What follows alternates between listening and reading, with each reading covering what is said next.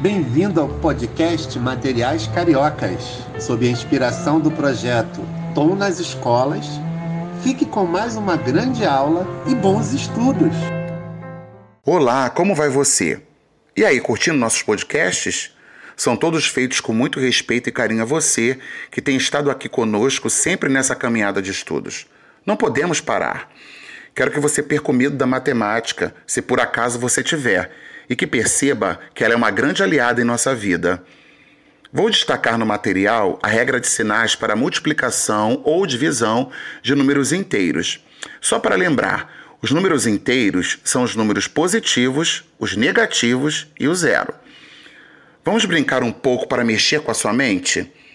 Vamos chamar o sinal positivo, o mais, de amigo e o sinal negativo, o menos, de inimigo, ok? Então, na multiplicação ou na divisão, mais com mais, você vai pensar assim: o amigo do meu amigo. O que, que ele é meu? É meu amigo também, não é mesmo? Conclusão: mais com mais é mais. O amigo do meu amigo é meu amigo. Menos com menos, você pensará assim: o inimigo do meu inimigo. O que, que ele é meu? É meu amigo, concorda? Conclusão: menos com menos é mais. O inimigo do meu inimigo é meu amigo.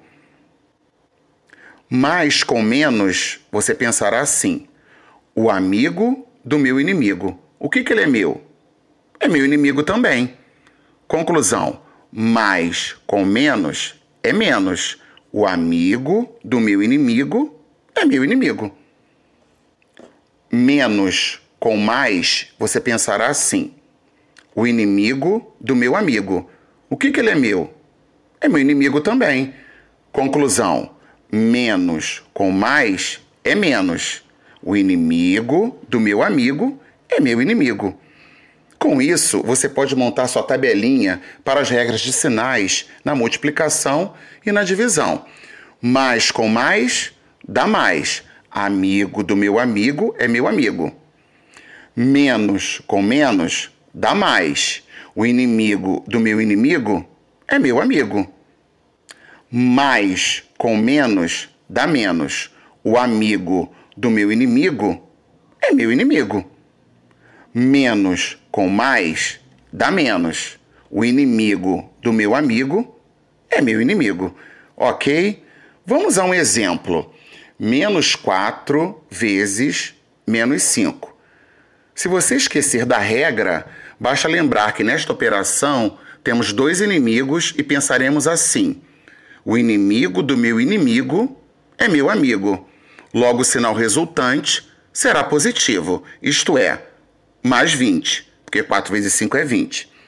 Exercite que você vai ficar expert nessa regra de sinais. É muito interessante e divertida.